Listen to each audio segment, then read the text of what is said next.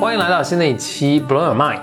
大家好，我是峰哥，我是简丽丽。今天我给大家讲一个故事，童话故事，嗯，神话传说吧，或者民间故事。这个故事的名字叫做《The Green Knight》，绿色的夜晚，绿色的那个骑士。哦，谐音谐音梗。这是个英国的一个民间传说。为什么想到讲这个呢？最近有一部电影就叫《The Green Knight》，这还挺推荐大家看的，挺有意思的。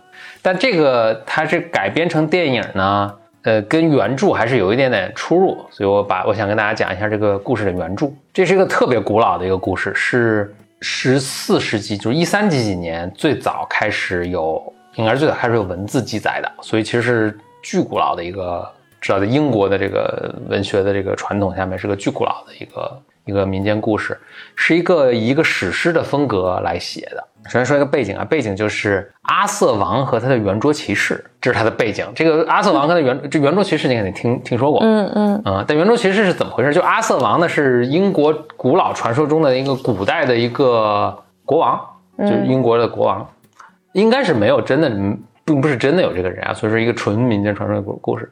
然后阿瑟王呢，他有一大堆跟他这个辅佐他的这个骑士，但是他们又特别。呃，大家特别平等，他这个关系特别好，他所以弄成一个圆桌，所以好像没有说谁排老大谁排老二什么，所以大大家都平等的，所以他这个圆桌骑士这个词名词呢也是由此而来，所以特别有名。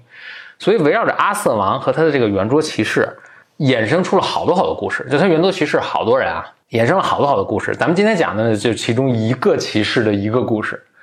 那么理解呢，就阿瑟王跟他的圆桌骑士这波人啊，其实是有点像个。那个时代的一个漫威小宇宙，就里面有好多超级英雄，然后每个超级英雄有自己的前世、前世今生啊，很多故事啊等等。对，所以这是一个超级呃复杂的一个文化传说系统，呃，这个这个故事的系统，包括到这个还不断的被翻拍啊。所以大家可能看过那个很著名的，就是有一个系列的这个英国的喜剧，叫什么 King Arthur and the Holy Grail，什么 King Arthur and the Life of Brian，就是都特别特别搞笑，都是。基于他们的故事去这个在现代的翻拍的啊，都特特别特别有意思，这都很有很有意思的电影。那咱们今天说的呢，这是一个传统故事主线的一个著名电影，叫做《The Green Knight》。故事这样的：新年之夜，King Arthur Arthur 王呢和他的这个哥们儿们，大家一起在就准备过新年，准备庆祝。正在大家这个把酒言欢的时候呢，突然就闯了闯入了一位不速之客，是一个呃身材壮硕的一个骑士。然后这个骑士呢，浑身都是绿色的。骑士进来就进来，这个发出一个挑战，说：“我们跟我跟你们玩，你们你们在座，因为在座都是武士嘛。说你们谁有勇气跟我玩一个游戏？这个游戏是这样的：你在我身上随便你看哪儿就随便砍一刀，你看砍哪儿都行，随便砍一刀。砍完之后呢，砍完之后呢，明年今日就正正好过一年之后，明年今日你到哪儿哪儿去找我。”啊，是他说一个地点，然后那儿有一个绿色的一个 chapel，绿色的一个小教堂嘛，来找我，我在这儿等你啊，一定要讲信用啊，因为他们的武士嘛，骑士嘛，都讲信用的。说你你来找我，然后呢，我照原样再砍回你一刀。Why？这个武士说谁愿意跟我玩这个游戏？哦，对，他还拿了一把板斧，就说。呃，你可以拿这板斧砍我一刀，可不砍是板斧还是反正你就可以砍我一刀，然后这板斧呢就送给你。明年呢，你可以拿这个板斧回来，我拿这板斧再砍回你，是吧？就在这埋个伏笔啊，这是一个在就这个砍头游戏，这个真的叫砍头游戏，这个在那个他们的文学的这个传统叫做 beheading game，是他们的传文化传说故事中特别不断重复出现的一个情节，就是我们相互砍，互相砍，对对对啊，互相玩这个砍头游戏。这个巨人呢就说：“哎，你们谁来？你来吗？你来吗？你来吗？就是，然后大家互相看，就你看我看你，没有没有人敢这个，没有人敢这个跟他玩这个游戏。其他人都比较聪明。后来 Arthur King Arthur 就这个阿瑟王说：我你们都不去，我去吧。就正要去，这时候呢，阿瑟的那个呃小舅子吧，是他的，就是他的什么姐姐的儿子，这算小舅子吗？姐姐的儿子是他的外甥。”啊，外甥跟小舅，反正就是他的那个小小舅，小舅子是他，反正就小舅子跟他是平平辈儿，哦哦，OK，那他外甥吧，外甥，他外甥是应该是圆桌骑士中最年轻的一个小伙子，叫做 Gawain 吧，Gawain，好像是侄子，侄子啊，总之啊，外甥和侄子，反正把他比的第一辈儿的这个新一代的这个骑士。格威呢，就就我来，格威就就上了，就就要跟那个呃绿色巨绿色骑士单挑。绿色骑士呵呵一笑，坐在地上就迎颈就入，就是你砍吧，对不对？不反抗。然后格威就拿起宝剑，叭一剑，就是这也是有武有武功的嘛，一剑就把这个绿巨人的头砍下来了，这头就滚一边去，什么就流血流一地啊什么。然后呢，这个但是绿巨人这身体没有倒，是站起来把这个头拿了起来。哈哈哈哈！仰天长啸，他怎么仰天长啸？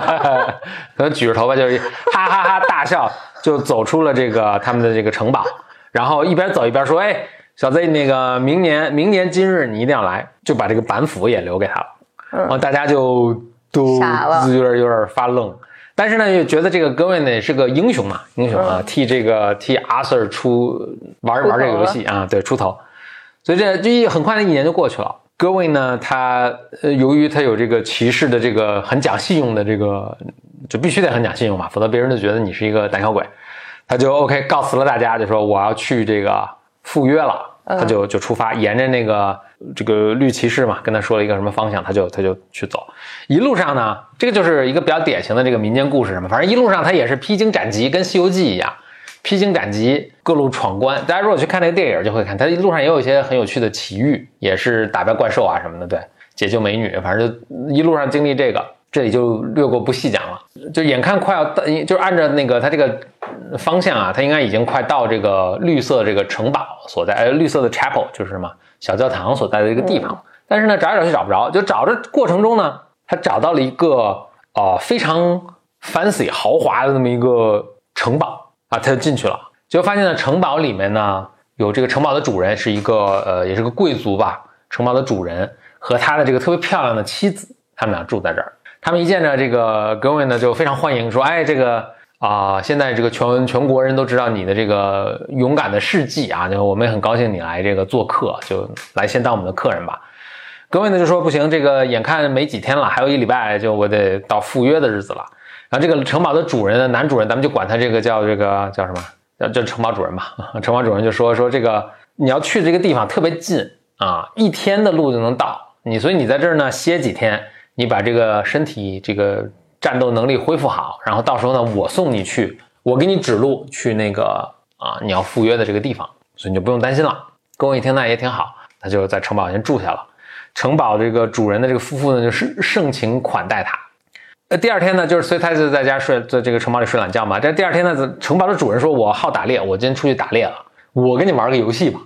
”你看这个，这引出这个第二个经常出现的一个主题。城堡主人打猎就说：“说说我出去打猎，我会把我抓到最好的猎物，不管是什么猎物啊，回来送给你啊。那你呢，今天就跟城堡里待着。但是城堡里你今天遭遇到的最好的东西，你要给我。”咱们做一个交换游戏，刚才这个砍头游戏，这是交换游戏。交换游戏也是一个在神话传说中非常常见的一个主题。Going 就有点发懵，就说这城堡东西都是你的，我我不管见着什么也都是你的嘛，我再跟你交换，这个不就很奇怪吗？这个城堡的主人呢，就哈哈一笑，一笑，对，就出去打猎了，就出去打猎。然后 Going 自己呢，就跟家待着呗。这时候，这个城堡的女主人。就破门而入，就引诱他，嗯啊，sexually 引诱他。格位呢，作为一个骑士，就说：“哎，不行不行，这可不行，这可不行。”就就言辞拒绝。但这个这个女主人就特别坚持。哥们哥位呢，哥们儿出出于礼貌，就跟这个女主人亲吻了一下，嗯啊，出于礼貌，怕她伤心吧，可能就亲吻了一下。晚上男主人回来，他打打到了一头鹿，他把这个鹿送给哥位了。然后他就问格瑞：“哎，你你有什么要送给我的吗？”那格瑞就送他一个吻。对，只好也亲了这个男主人一下。然后第二天呢，早上他们还又就说还是这个约定。然后那个城堡主人呢，男主人又出去打猎了。然后这个女主人又过来引诱他。然后这次呢，比昨天还强烈一些。然后哥们呢，就又很不好意思，就亲了女主人两下。这个晚上，这个男主人打猎回来，打了一头野猪，就又给哥问了。然后说：“哎，你有没有什么要？”给我的，基本又亲两下，对 对对，亲两下。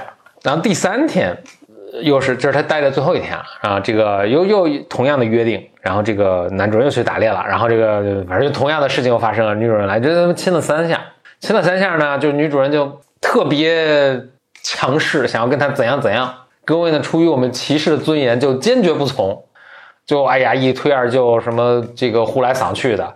而这个女主人说，哎呀，这个看来也很难逼他就范，就说那你至少接受我一个礼物吧。好，先是给他了一个什么金指环，然后跟我说不要不要，太贵重。然后给什么，反正最后给了他一个纱巾。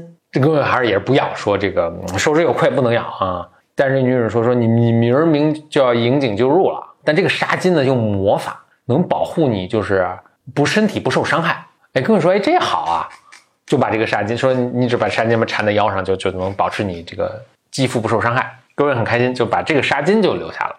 晚上呢，这个男主人回来呢，这时候抓到一个什么东西呢？抓到了一只狐狸，嗯，就又给这个戈维了。戈维呢就亲了他三下，但是呢，这个纱巾就自己眯了，就没有给他。嗯，他就没有给他最好的东西。嗯，就没有全给了啊。对对对对。第二天他们就出门了，然后这个就把他送，就给他指指明了方向，他就去到了这个绿色的这个 chapel 这个这个小教堂那儿。这个巨绿色巨人呢，已经在那儿等了。嗯，还是一边磨刀一边等，还说：“哎，你果然这个赴约那个没有爽约来了，很好。说那你现在就就坐好吧。”各位就坐好了，坐好呢。这个绿色的这个骑士骑士就挥着板斧啊，就要砍他。各位一紧紧张，一把脖子一缩，然 后好像没砍着是吧？然后那个那个绿色的骑士说：“你这个我当时有缩吗？”然后说：“你说你们您没缩，是吧？那那你为什么要缩？”他说：“哎呀，我没没你胆，没你那么勇敢。”那就是说做好那个不是这个骑士说你做好了你你这回别缩了，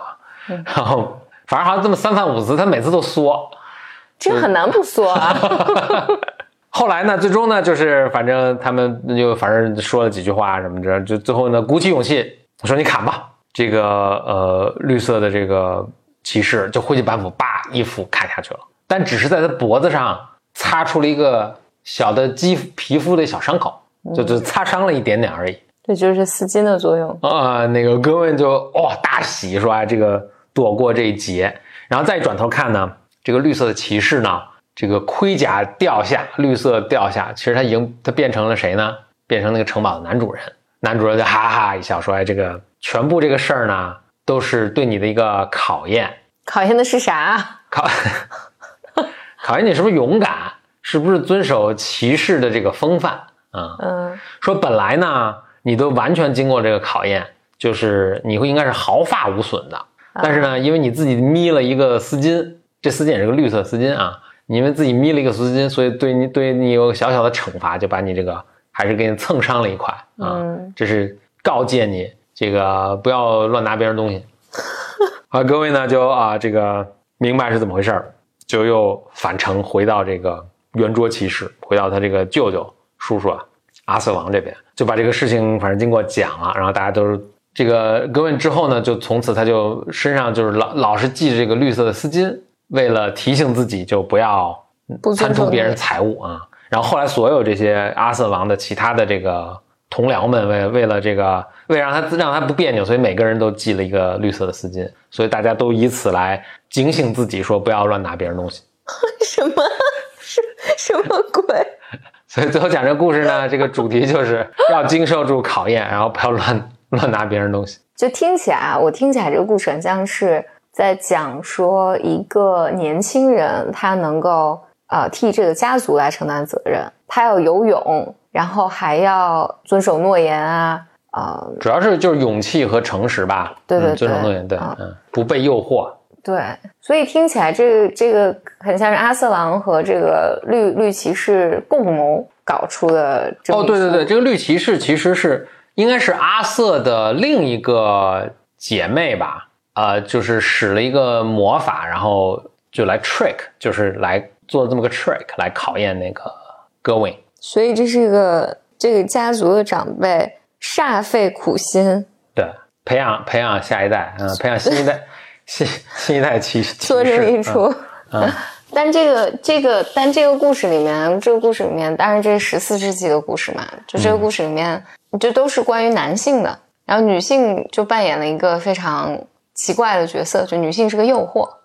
它这里面有个很有趣的点，就是其实里面最 powerful 的都是女性，就是你说这个最 powerful 就有很有很大 power 的，对对对，一个是这个这整个的这个导演这场戏的其实是阿瑟的姐姐，还不是妹妹。我刚刚其实省略了很多，就这个姐姐和妹妹这个人物，其实在这故事里面是有出现的。在他要去见那个绿色 Green Knight 之前，他不是在那个城堡里吗？城堡里面其实除了那两个夫妇，还有一个神秘的老太太。这神秘的老太太就是。老戴着一块遮掩布，嗯，就是眼前戴着个墨镜似的那个，就是所以他，然后也一言不发，但是所有人都对他无比尊重。这个其实就是阿瑟的那个，那就算姐姐吧，阿瑟的姐姐，她是这个整体的幕后的操纵者，并且她有魔法啊，就是会会有障眼法啊，所以她是特别 powerful。另外呢，就是那个城堡的女主人，嗯，就特特别漂亮啊，特别性感什么，她也很 powerful，就是她去诱惑啊什么，就其实她也在掌握这个故事的推动，就是故事的情节。你看阿瑟不是不是阿瑟，就是那个戈温本人，其实他不推动情节，他是情节在发生在他身上。对，这是一个挺有趣的一个观察，就是其实这个故事里面女性是很 powerful 的。但呃，然后但是呢，所有 action 都是男性在做。嗯，但这些男性虽然是做 action，但更多的像是 action 发生到他们身上，而不是他们去做 action。所以包括不那个男主人最后演化成 Green Knight 什么，也都是被那个导演，就是那个女魔法师去教他怎么去做。对，反正我整体上不是特别喜欢这个童话。嗯，Why not？我不知道怎么表达，就爹味儿很重。就我我在想，我如果是这个男主人公，叫叫什么？Gerwin，Gerwin，嗯嗯，感觉是被戏弄了一番。对对对，被戏弄，被骗。就尽管这种教育好像出于好意，以及好像他带天天就包括这个故事后面的这种，因为他带上绿的这个东西丝巾，然后其他人因为怕他不好意思，然后大家也都带上。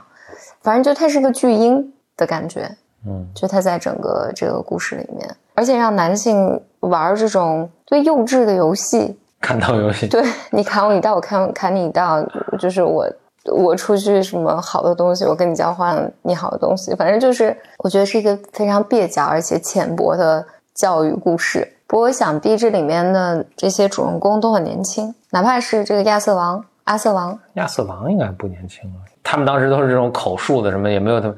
更多的描就是亚亚瑟王，我我的印象中老觉得是一个中年男性的一个什么？你想他外甥都已经怎么也是个 teenager 了吧？应该是对，但是他有可能就三十，对，他可能就三十多岁。我不太喜欢，就是不太喜欢这种好像成年人制造了一些看起来是嗯危机吧，嗯，来来来戏弄戏弄年轻人，就好像这个生活里面没有足够多的。他需要承担的责任一样，当然就是我，我觉得从一个更温和的角度来讲，那当然他流传这么一个故事，他为了让年轻年轻人学会承担责任、诚实的重要性。我这么一想，这样的故事可能还挺多，就很多的故事都是好像就出现那么一个人人造的，当然你你当时不知道是人造，就主人公当时不知道是人造的危机啊，就出现那么一个危机，然后他千辛万苦啊什么的，哎，最后其实。揭开这个什么哦，我们就是为了考验你一下，然后好讨厌，就确实确实很讨厌，不符合什么，不符合我们现在的这个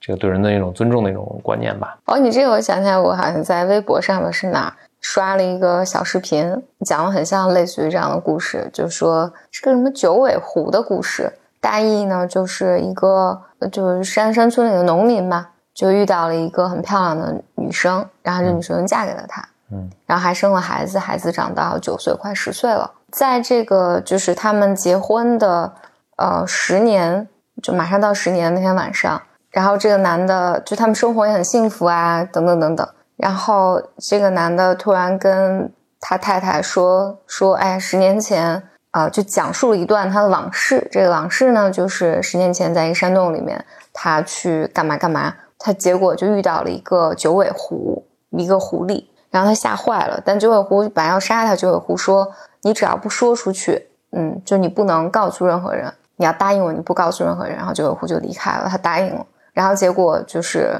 他在这一天晚上就跟他太太说了这件事情。然后说了这件事情呢，他太太就他太太就是九尾狐，对对，太太就是九尾狐，就为了来监督他，没有把这事说出去。对他太太就说：“那现在赔了夫人又折兵。”对对对，太太说。说你你你没有遵守诺言，就是我现在只能杀了你了。因为如果你遵守遵守诺诺诺言的话，今天是就第十年嘛，嗯，就十年这一天，就我和孩子都能变成人。现在你毁了，嗯，我们俩也不能变成人了。然后因为你不遵守诺言，我只能杀了你了。小视频，这应该是现代人拍的一个小视频，嗯，也讲了这么一个故事。总之就是要遵守诺言。而且这个这个故事里面还是有些威胁性的。你你讲的那个故事里面是很很暴吃的，就是好像一堆人来组了个局，然后陪看这个陪这个小孩玩游戏。对对对对。然后我刚我刚刚我看那个小视频是这种让你嘚瑟，嗯，你你你得到的所有的东西都将失去。这倒是一个挺我觉得挺好的 life lesson。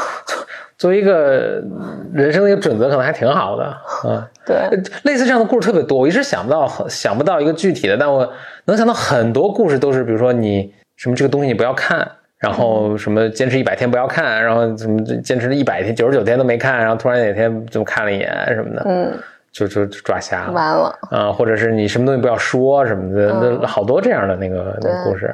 蓝胡子国王好像也是。也也也是这么一个故事嘛，就是他给这个女孩一个钥匙，说哪个房间不能进。像我们以前讲的那个仙鹤报恩，也是说那个就是那女孩子说我织布，你就不要看啊，我织完了然后她非看，非看啊，就鸡飞蛋打。当然从讲道理的角度来讲，就是它有教育意义嘛，教育的功能。但其实让人觉得很紧张，让我觉得很紧张。这些故事之所以流传，那应该是它后面有一个东西是真实的。就是好奇心害死猫，比如说，就是你我以前讲了一个，就它背后最原始的那个核心那个东西，可能它很难讲清楚，或者他没有这么强大的传播生命力，所以他编了一个故事围绕在旁边，就是叫你不要去做这件事情。所以你记得我以前说过一个，就是人们想说我们在这儿埋了什么核废料，然后大家不要来啊，对对，不要冒险进入，对吧？但如果我比如说以后说大家这儿有核废料，大家不要冒险进入，肯定会有人进入。一是 肯定会，二是可能比如说。真的，真的过了什么很几千年啊？也许什么文明都反复这个兴衰了好几好好几好几代了，大家当时没概念核废料什么东西了，你就很难把这个东西说清楚。嗯，那你就只能把这个高度提炼成一个非常核心的一个信息，一个信号，就是你们就不要来。然后这儿反正有什么奇怪的事情发生，大家就不要来就完了，这是危险，就把这个作为一个宗教传播下去了，那大家就能遵守。嗯，但否则你。你苦口婆心用各种解释什么去，大家就这个无法理解。对，所以这些也可能都是就编了一些故事，就是把生活中的很多事情高度提炼，最后就变成一个故事，就说，哎，比如说你要信守诺言，嗯，哦，那就提炼成一个故事，或者你不要去偷看别人。编了 个故事。我我我突然你你说这个，我想到就是我我小时候听的那个谣言，嗯，就是但我一直信以为为真的，就是说你如果你吃了你的耳屎，就会变成哑巴。你你小时候听我没你没有？嗯，另外我也从来没有对吃耳，就我特这个。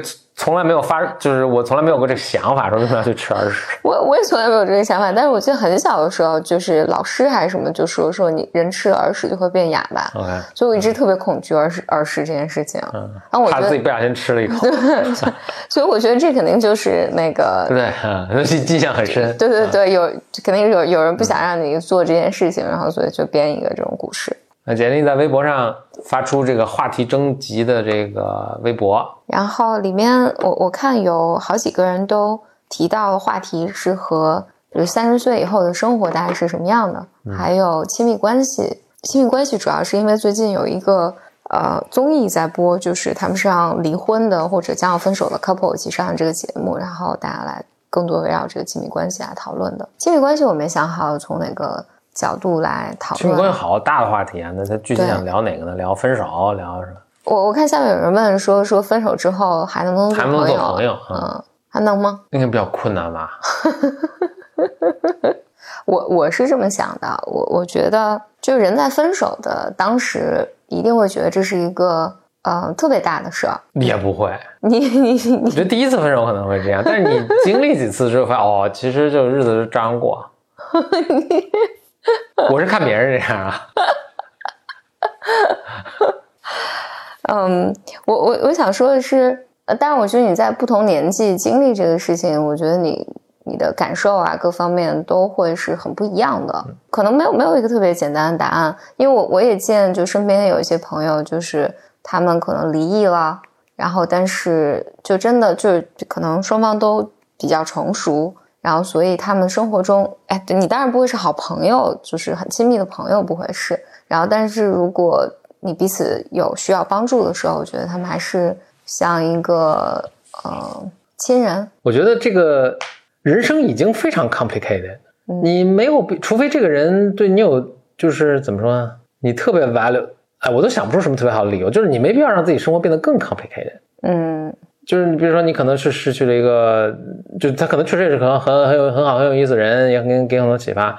然后如果你们减少了以后，比如说这个。交流的机会，那是个损失。但是那反正有意思的人也挺多的嘛，你可以用结交其他的人嘛。但是，但是就这么出这么个事儿，真的是给你人生平添很多没必要的 complication，那就是就复杂度。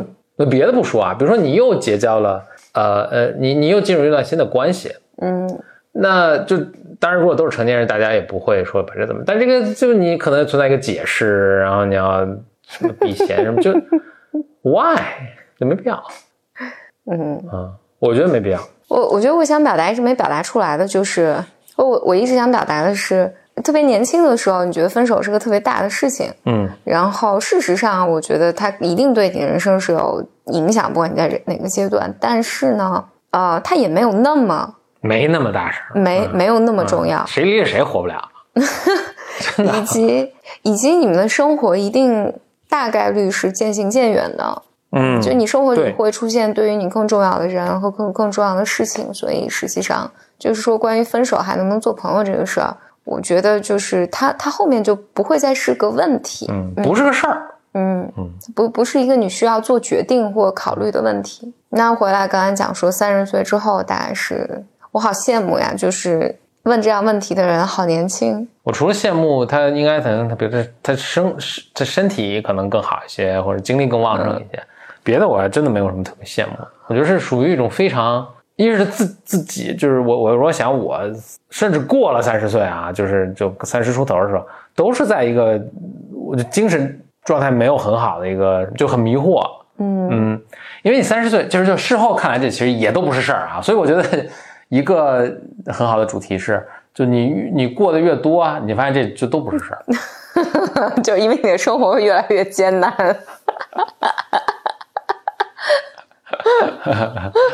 这都都不是都不是什么什么特别事儿，对。但是在你当时，你就是确实是，你比如三十岁的时候，你可能确实经历很多人生比较重要的一些抉择。比如说你三十岁的时候，好像你职业是不是应该有一个比较确定的方向啊？你的呃恋爱婚姻关系是应该怎么样？或者至少反正你能看到有些人已经在这个路上走得比较远了。然后你你如果不是在大家在同一个进度条上的话，你可能会有点焦虑。反正就是有很多这这种事儿，其实是一个。焦虑啊什么的一个不是很好的一个一个状态的，嗯，另外呢，这确实也是真的，就是你三十岁的时候面临很多人生很重要的选择，像我刚才说那些就都是啊，人生很重要的选择，而你没有足够多的什么经验什么去做判断。判断，所以呢，真的很多是靠运气，嗯，我觉得这也是为什么会焦虑了，真的很多是靠运气，那这是还是一个挺 挺高危的，我觉得一个状态的。所以我并不见得很很想很想回去，我不想再回去再重新掷一遍骰子。嗯嗯，时间过得特别快，但是又特别慢。年纪这个事情，基本就一眨眼，一年一年一年的，就是你就你就过去了。嗯，好，谢谢收听本期的节目，我们下次节目再见，拜